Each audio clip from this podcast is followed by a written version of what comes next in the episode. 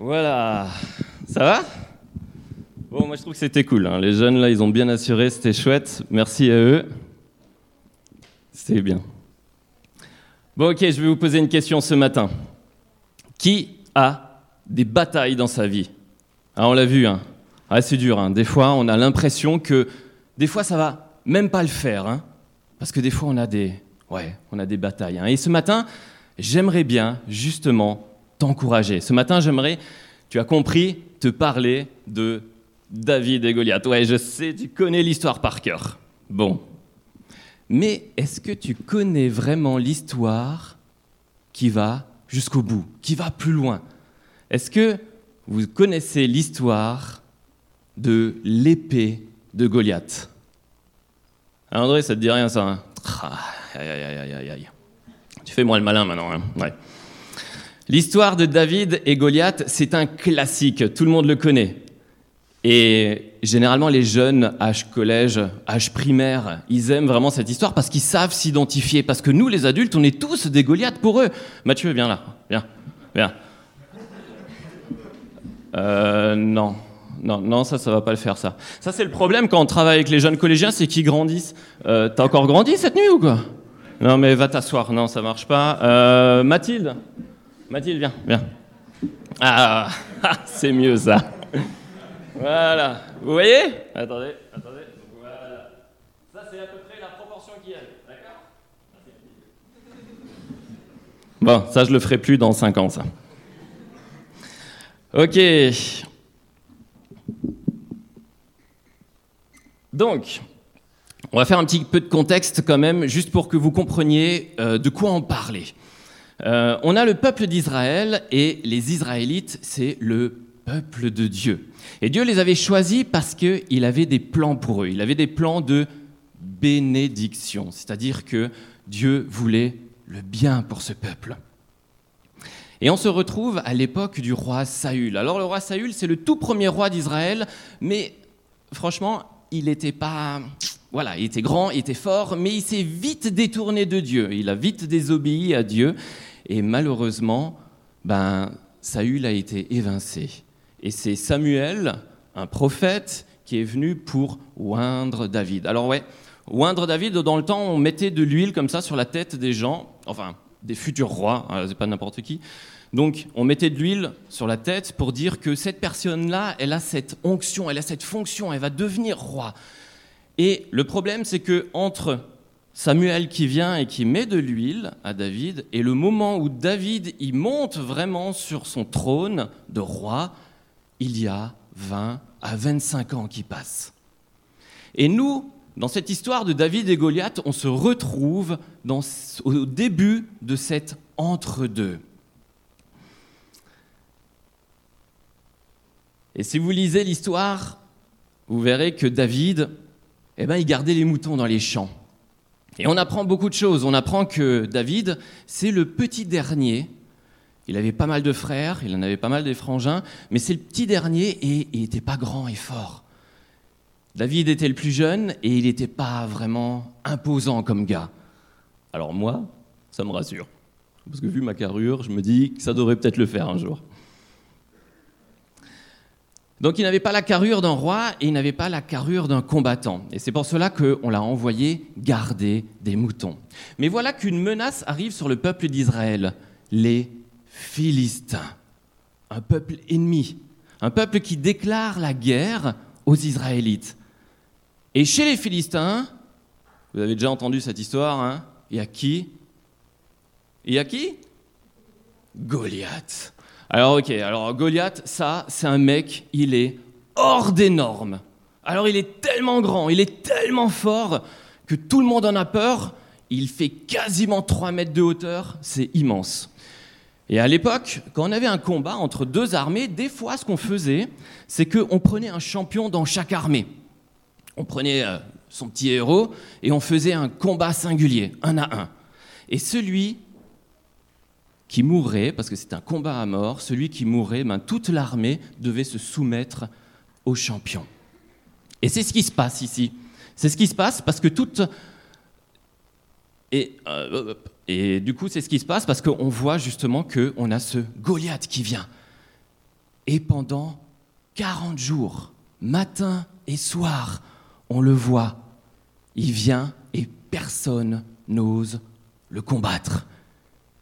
Et c'est là que David arrive sur le champ de bataille. Il arrive, vous avez vu dans le sketch, il va ramener simplement de la nourriture à ses frangins. Il a trois frangins hein, qui sont en train de faire la guerre.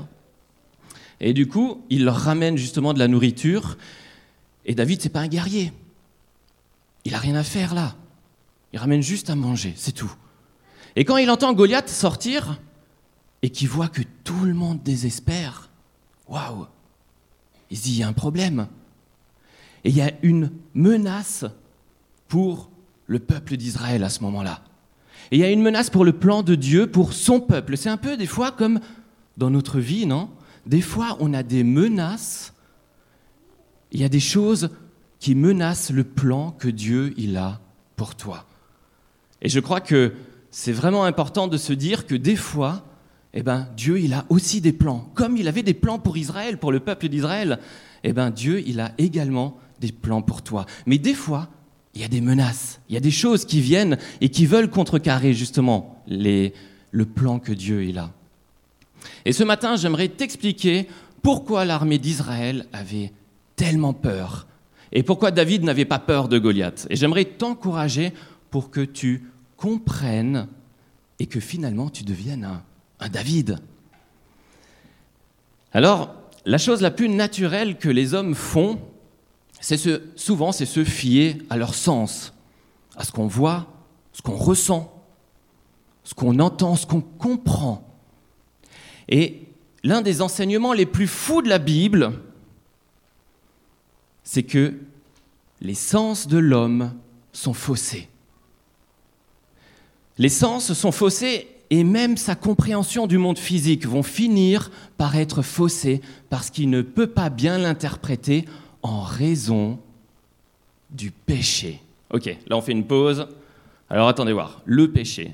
Est-ce que vous vous souvenez? Le péché, faut qu'on remonte un peu plus dans la Bible, dans les premières pages de la Bible, et on remonte à Adam et Ève. La Bible nous explique d'où vient le péché. Et il nous dit justement que Adam et Ève, qui a été créé par Dieu parfaitement, ils ont une relation avec Dieu et marchent et dialoguent avec lui il n'y a pas de problème, mais malheureusement, ils ont perdu cette relation en désobéissant, en mangeant le fruit défendu. Et pour nous, c'est une catastrophe. Car c'est à ce moment-là que le péché rentre dans le monde et qu'il envahit tout, le monde physique, notre cœur, nos relations avec les gens, avec les autres et avec Dieu. Le péché, c'est comme ça ça contamine tout. Ça nous mène à la mort. Et nous avons perdu cette relation avec Dieu. Le péché, c'est comme Goliath. C'est trop grand, c'est trop fort, c'est trop musclé, on y fichu, on n'y arrivera jamais. Et c'est pour ça que la Bible appelle l'homme à abandonner ses pensées, pour avoir les pensées de Dieu, pour se laisser renouveler par la parole de Dieu. Nos sens sont limités à ce qu'on peut voir, à ce qu'on peut toucher, entendre, sentir, comprendre avec notre intelligence. Et l'erreur que certaines personnes non croyantes font, c'est qu'ils pensent que tout ce qu'ils peuvent voir, comprendre, correspond à la réalité des choses. Et cette perception qu'elles ont, et qu'elles cette perception qu'ils ont, elle est juste et qu'elle englobe tout. Alors qu'en réalité, il y a des aspects qui nous échappent complètement. Il y a des aspects qu'on ne peut pas percevoir par la vue. Je vous donne un exemple. Alors c'est un exemple qui a ses limites. Hein. Mais je suis assez fan de cosmologie il y a quelques années, euh, pas mal d'années en arrière, ils ont envoyé les astronautes, enfin les, les scientifiques, ils ont envoyé un télescope, le télescope Planck, dans l'espace. Et le télescope Planck, ce qui fait de bien, c'est que lui, il va voir des choses que nous, on n'arrive pas à voir. Alors vous savez, les longueurs d'onde pour nos visions, nous, on a une vision assez courte sur des longueurs d'onde, et le télescope Planck, lui, il arrive à voir des longueurs beaucoup plus grandes, soit plus courtes ou soit plus larges. Alors regardez, je vous montre. Dans le petit ovale, on voit le ciel qu'on verrait aujourd'hui, par exemple, la nuit. Et si on monte dans les rayons très courts, comme les rayons gamma, on aurait un ciel complètement différent de ce qu'on voit actuellement. Et si à l'inverse, on descend et on va dans les ondes radio, on aurait un ciel qui serait complètement illuminé. Regardez. C'est pour ceux qui nous écoutent en podcast, il y en a qui nous écoutent en podcast, euh, vous aurez les liens dans les descriptions du podcast. Vous voyez, il y a des choses que notre œil ne peut pas voir. Alors, on a inventé des satellites, c'est déjà pas mal, mais le péché, c'est la même chose. Il y a des choses qu'on n'arrive pas à voir. Le péché nous empêche de voir des choses et il déforme notre compréhension du monde. Et c'est là que ce matin se trouvent nos guerriers, avec David, Goliath, Goliath en face, et nos guerriers qui tremblent, parce que pour eux, ils voient qu'un géant, qui est immense, avec des muscles incroyables, et leur vision de, la chose, c'est on est foutu, on est mort, on n'y arrivera jamais. Ça t'arrive déjà hein, de te dire que des fois, dans la situation où tu es, que tu te dises c'est fichu, il n'y a pas de moyen de s'en sortir. Ta vision des choses est faussée. Et David l'avait compris, il a compris qu'il ne voyait pas tout et qu'il y avait autre chose, la foi. La foi, c'est un organe que Dieu donne à l'homme pour percevoir ce que tes yeux ne peuvent pas voir. Ça te permet aussi de comprendre ce que tu ne pourrais pas comprendre autrement. Enlever la foi à l'homme, c'est enlever un gros morceau nécessaire à son existence pour comprendre le monde dans lequel il est. Dans la Bible, dans 2 Corinthiens 5, 7, ça c'est dans le Nouveau Testament, ils nous disent, les apôtres, nous marchons par la foi et non par la vue. Et quand on regarde, c'est tellement vrai des fois. Dans notre texte, là, on le voit avec le roi Saül. Le roi Saül, qu'est-ce qu'il fait? Je ne sais pas si vous l'avez remarqué dans le texte, il veut essayer d'équiper David. Il trouve pas de champion. Il y a ce grand bonhomme là, il fait 3 mètres, euh, il fait 150 kilos de muscles, et on trouve pas de champion. Et là, tu as un gringalet qui débarque, et là, ils se disent non, attends, attends, attends, ça va pas le faire, faut que je te donne une armure. Bah ouais, c'est normal. Saül ne voit que ce que ses yeux lui montrent à voir. C'est un homme qui a perdu la foi en Dieu. C'est un homme, ouais, il ne sait plus faire confiance en Dieu. Mais alors, pas de panique, Dieu, il veut aussi nous équiper. Mais il nous équipe un peu différemment que de l'armure de Saül. Alors, je vais vous donner deux, deux armures que euh, Dieu nous donne pour notre foi. La première arme, la Bible. La Bible, elle est pour nous euh, elle nous aide à comprendre ce monde. La Bible, c'est un peu comme des lunettes qui te permettent de voir ce monde à sa juste valeur. Ce sont des lunettes qui te permettent de comprendre ce que tes yeux et ton intelligence n'arrivent pas à comprendre. Et la deuxième arme, Dieu te donne encore autre chose, quelque chose que David avait et qui lui a permis de s'élancer dans ce combat contre ce géant, le Saint-Esprit. Alors si la Bible, elle est ses lunettes pour voir le monde comme il est, le Saint-Esprit, c'est celui qui va te pousser à agir, qui va te pousser concrètement à vivre comme ce que la Bible te montre avec ses nouvelles lunettes. Et c'est contre-intuitif, hein mais il faut aller des fois contre cette tendance naturelle qu'on regarde les choses et qu'on s'arrête aux apparences. Ta vision de tes problèmes n'est pas la même vision que celle que Dieu a.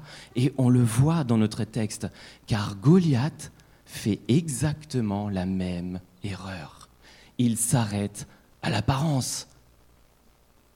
Et je lis dans le texte, le Philistin, donc Goliath, regarda et lorsqu'il aperçut David, il le méprisa ne voyant en lui qu'un enfant roux d'une belle figure, et le Philistin dit à David, Suis-je un chien pour que tu viennes à moi avec des bâtons? Et après l'avoir maudit par ses dieux, il ajouta, Viens vers moi, et je donnerai ta chair aux oiseaux du ciel et aux bêtes des champs. C'est une folie. C'est une folie totale. Un jeune garçon, pas musclé, pas d'armure, pas d'épée, c'est une folie pour nos yeux et pour notre intelligence. Mais pas pour la foi de David, qui savait que Dieu était plus grand que tout.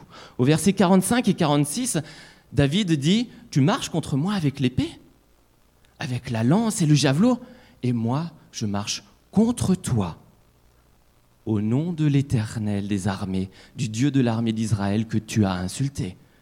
Aujourd'hui l'Éternel te livrera entre mes mains, je t'abattrai et je te couperai la tête. La foi consiste à voir ce qui est réel. Alors petite parenthèse quand même, parce que pour certains chrétiens, la foi, hmm, c'est une espèce de pensée magique. Pour certains chrétiens, la foi, c'est euh, on arrive à faire des choses, on cause des événements, des victoires et des délivrances grâce à notre foi. Or, la foi ne cause pas de délivrance. La foi, elle constate. Elle constate le salut que Dieu opère. Elle le croit, elle l'affirme, elle voit l'évidence qui n'est pas évident à nos yeux. Et elle s'y attache. Elle est l'assurance elle est ferme. Donc, elle n'est pas la cause de ce qu'elle déclare, elle ne fait que constater. Je ferme la parenthèse. Et tu sais, personnellement, des fois dans ma vie, c'est un peu pareil que cette histoire de David et Goliath par rapport à Saül. Des fois, j'ai envie de me mettre des armes moi-même, ou des armes que le monde me donne, et me dire Allez, j'y vais là, je vais au combat là. Mais c'est pas ce qui se passe. Hein. Et des fois, il y a un truc que j'espère ou que j'attends, mais qui est tout aussi faux, c'est que j'attends que Dieu me rende plus fort, que Dieu me bodybuild. Vous voyez? Faut que j'ai plein de muscles, alors que je sois assez fort pour aller au pour aller au combat. Et c'est ce que peut-être tu attends aussi ce matin. Mais dans cette histoire, c'est pas du tout ce qui se passe. Dans cette histoire, Dieu ne rend pas David plus fort, Dieu ne grandit pas David à la hauteur de Goliath, il ne donne pas des muscles pour impressionner Goliath. Pas du tout. Qu'est-ce que Dieu fait? Il le laisse dans l'état où il est. Petit, faible et pas assez fort. Il l'envoie comme ça, comme il est venu, avec la force qu'il a et avec les armes qu'il a, un bâton, cinq cailloux et une fronde. Pourquoi? Pourquoi il l'envoie comme ça au combat? Parce que Dieu ne veut pas que David remporte la victoire. Dieu veut remporter la victoire pour David. Et c'est complètement différent. Et c'est pour ta vie pareil. Dieu veut remporter la victoire pour toi, mais pas toi. Tu n'as pas besoin de combattre, d'avoir des trucs des fois. Et c'est ça la foi, voir que Dieu agit dans ta faiblesse. Bon, du coup, J'en vois certains, là, je suis sûr, au groupe de jeunes, il y en a certains qui me diraient Bon, bah, il suffit de croire et de ne rien faire, d'attendre que ça se passe. Non, non, ça ne se passe pas comme ça, parce que la foi, c'est toujours un combat. Et la foi vient toujours avec un combat. Et David s'est avancé devant ce géant par la foi. Il n'a pas combattu, hein, il s'est avancé, et Dieu demande qu'une chose à David Prends ce que tu as entre tes mains et vas-y avec la force que tu as. David ne se bat pas, il prend un caillou, il le met dans sa fronde, vous voyez le petit truc en cuir là Il le tourne et il lâche. Et c'est tout. C'est bon, c'est fait. Il n'y a plus rien à faire. Le tour est joué. Dieu prend la suite de l'histoire en main. Le caillou va tellement vite qu'il arrive et bim, en plein milieu du front de Goliath. Le truc, impossible à faire soi-même. Bon, euh, franchement, j'ai vu des experts en fronde là. Je me suis un peu renseigné. c'est super chaud de bien viser. Et en plus, David, lui, ce qu'il faisait, c'est qu'il courait. Et moi, mon expert, il courait pas. Hein. Il essayait comme ça avec un œil de bien viser. Et on n'oublie pas que Goliath, il avait un casque qui lui allait sur le front. Il lui restait pas grand-chose du front qui était découvert. Ouais. Aucun doute. C'est Dieu qui dirige ce caillou. Alors il y en a certains qui pourraient dire Ouais, non, mais David, il est trop fort. Ouais, il est, ah, ça, c'est, il est bon, le bonhomme. Il lance ce caillou là à la perfection. Ou alors il y en a d'autres qui pourraient dire Hasard, pur hasard. Non, la foi, c'est ça. C'est voir là où Dieu agit. Et c'est la première chose que j'aimerais que tu aies en tête ce matin, c'est lève-toi, fais ta part dans ta faiblesse et laisse Dieu faire le reste. Oublie tes muscles, oublie ce que tu vois ou ce que tu comprends, mais lève-toi. Et David remporte la bataille et quelques années passent. Donc là, il remporte la bataille hein, contre Goliath et il y a des, pas mal d'années qui passent et il va faire d'autres combats, David. Et il devient mondialement célèbre. Il devient tellement célèbre que Saül en devient ultra jaloux, le roi. Et il ne veut pas, et il veut essayer plusieurs fois de le, de le tuer, et il, veut, il sent qu'il a un rival, il ne veut surtout pas laisser son trône. Non, je te donnerai pas ma couronne. Et c'est tellement violent qu'à un moment donné, David doit partir vite tellement vite qu'il n'a même plus le temps de prendre quoi que ce soit avec lui. David est à nouveau dans les problèmes. Il a des hommes avec lui, mais pas d'armes, et ils ont super faim. Ça sent le roussi, là. Et là, David va rejoindre un prêtre qui s'appelle Abimelech. Il n'a plus rien et il lui demande à manger. C'est une super histoire, mais on n'a pas le temps de l'étudier ce matin. Et il lui demande, mais est-ce que tu aurais aussi une lance ou une épée? Et le sacrificateur Abimelech, le prêtre, y répondit, voici l'épée de Goliath, le Philistin que tu as tué dans la vallée des Térébintes. Térébintes, c'est des arbres.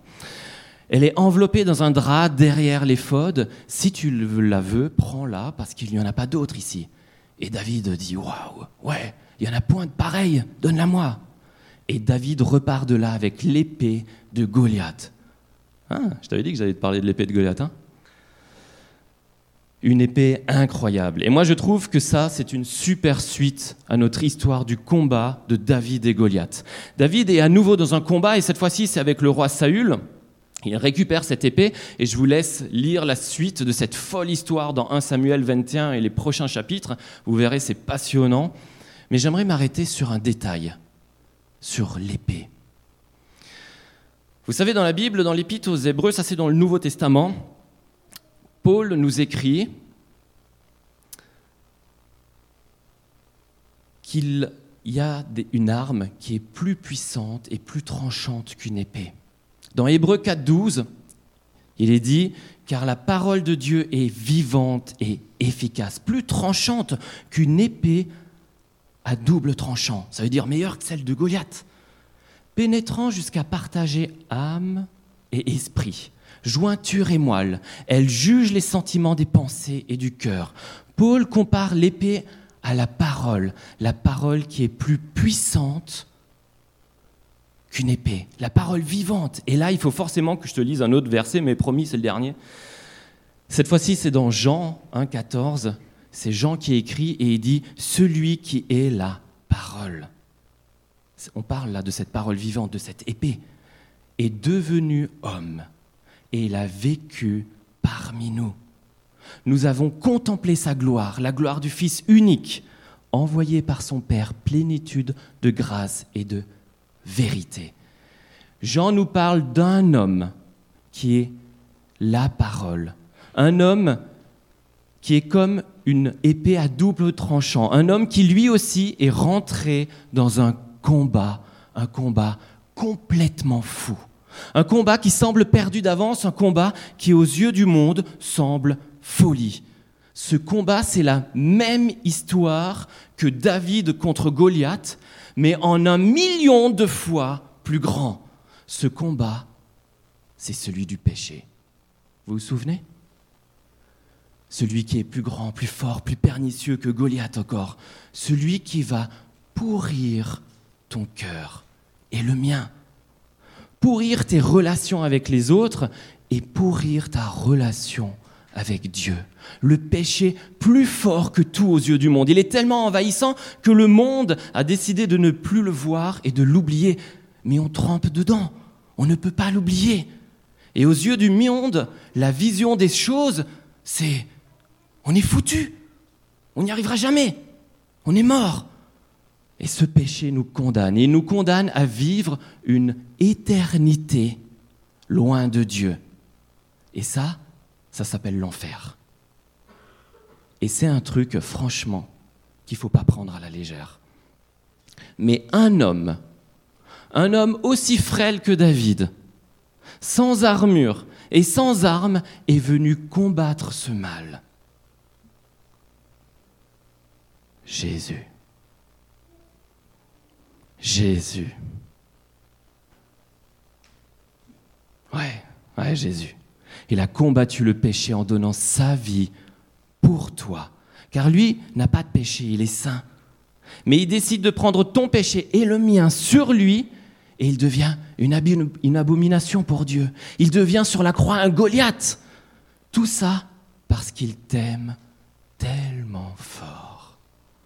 Mais au troisième jour, après sa mort, le combat prend fin et Jésus remporte la victoire sur la mort, sur le péché, et il te réconcilie avec ton Créateur et ton Dieu. Alors si ce matin tu es dans la souffrance et dans le péché jusqu'au cou noyé par les problèmes, n'attends pas, viens à Jésus. Et si tu n'as jamais fait le pas vers Christ, vers Jésus, ouais, je t'encourage, je t'encourage à avancer vers Jésus. Alors si ce matin, tu as vraiment, vraiment cette envie, cette confiance, et c'est vraiment ça, avoir confiance pour que ta vie ne soit plus un enfer, mais une bénédiction, c'est-à-dire vraiment que le Seigneur te couvre de bien, ouais, je t'encourage à vraiment t'avancer vers Jésus.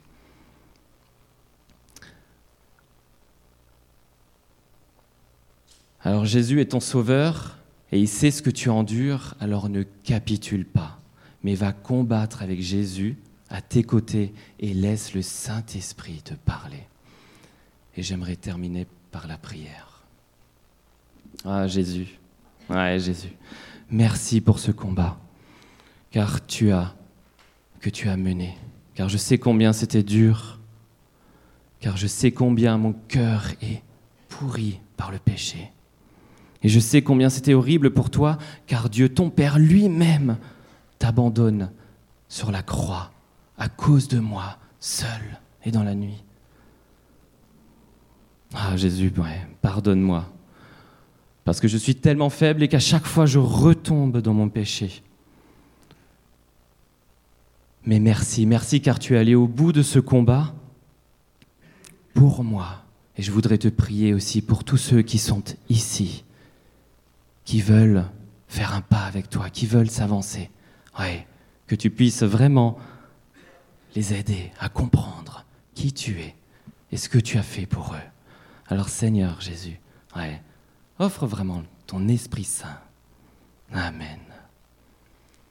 Alors petite précision pour ceux qui ceux qui veulent vraiment s'avancer avec Jésus, Trouvez-vous des gens qui aiment Jésus pour apprendre à grandir pleinement avec lui? Et pour toutes les personnes qui n'ont pas de mots, où c'était trop dur, et qui ne savent pas quoi dire à Jésus, et qui ont voulu le suivre, mais que c'est des fois trop dur, et qui sont tombés trop de fois. Alors j'ai que deux mots à vous dire ce matin. Essaye encore.